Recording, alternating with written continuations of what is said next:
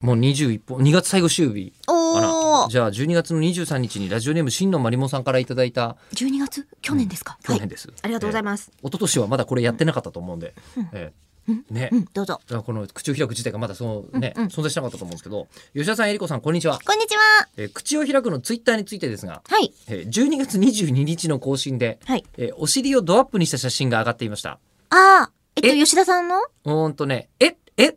もしやこれはえりこさんのマジでと軽くパニックになりましたがあはい 冷静になって過去のツイートを見ると吉田さんのお尻で した。えーよかっ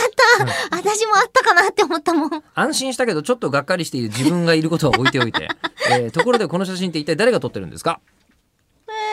と澤田くんうん澤田くんっていう人です澤田君っていう日本放送の、はい、あえーのと口を開くのイベントの時に吉田さんのそばにこうひざまずいてる人でひざまず大い概無視されてる人です AD さんみたいなね、うんそうそうそうあの進行管理とかやってたりとか、あとあのあ口を開くに来ると埋設やってますよ、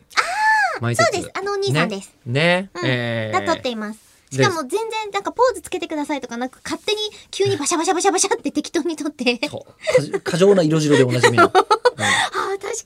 うんに 白いシャツにも負けない白さですよそうなんですよ驚きの白さすごいよね。シャツも本人もがなんかトップみたいな感じですもんね。ねトップとボールドえ驚きの白さみたいって感じですな。そう、トップとボールドみたいな。あの、方が撮ってるんですけど、なんでこの写真が、写真の話をしたかとはいいうとですね、うんあの、稲見正彦先生、3月の21日に出てくるじゃないですか。ゲストではい稲見先生の撮った写真とか撮られた写真で、時々びっくりするやつがあるんですよ。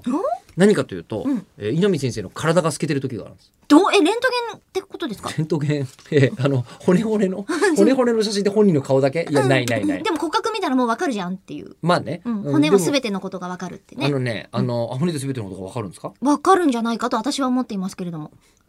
なんか学者さんの言うこととかじゃないの、それ。あ違います中村さんがそう思ってるの。うん、大概。だってね、うんあのー歯医者さんに残ってる治療の後で本人確認できるじゃないですか。ちょっと待って、なんでそれ被害者のことだけわかるんですよ。うん被害者じゃないものわいかやる。ななんとなくさ。うんでも稲見先生とかはなんでわかるかという、いやはいうん知りたい知りたいけど他に話しそう話したいことがありそえうじゃじゃあ骨で分かることって言ったら大概いろんなことが本当にあるぞ何を生前食べてたかとかどんな病気にかかってたかとか年代はいくつぐらいだったとか、どこに住んでいたかとか、なんでネアンデルタール人とか調べてるの大概分かる大概わかるでしょうけどうんだだ稲見先生は骨について調べてる人じゃなくて、あの広角機動隊っていうアニメがあるじゃないですか、広角機動隊の光学迷彩って覚えてます、うんうんうん、あの光学迷彩をうん本当に作っちゃった人なんですよ。稲見先生の持ってる、その作ったマントとかうん着ると光学迷彩に本当になっちゃうっていうのを作あっじゃたあ人黒巻きみたいになっちゃうってことですね黒巻って言っちゃったら夢がないけどそういう感じのことを作った人では本当にあえじゃあ当日それ着てきてもらおうよあもしかしたらできるかな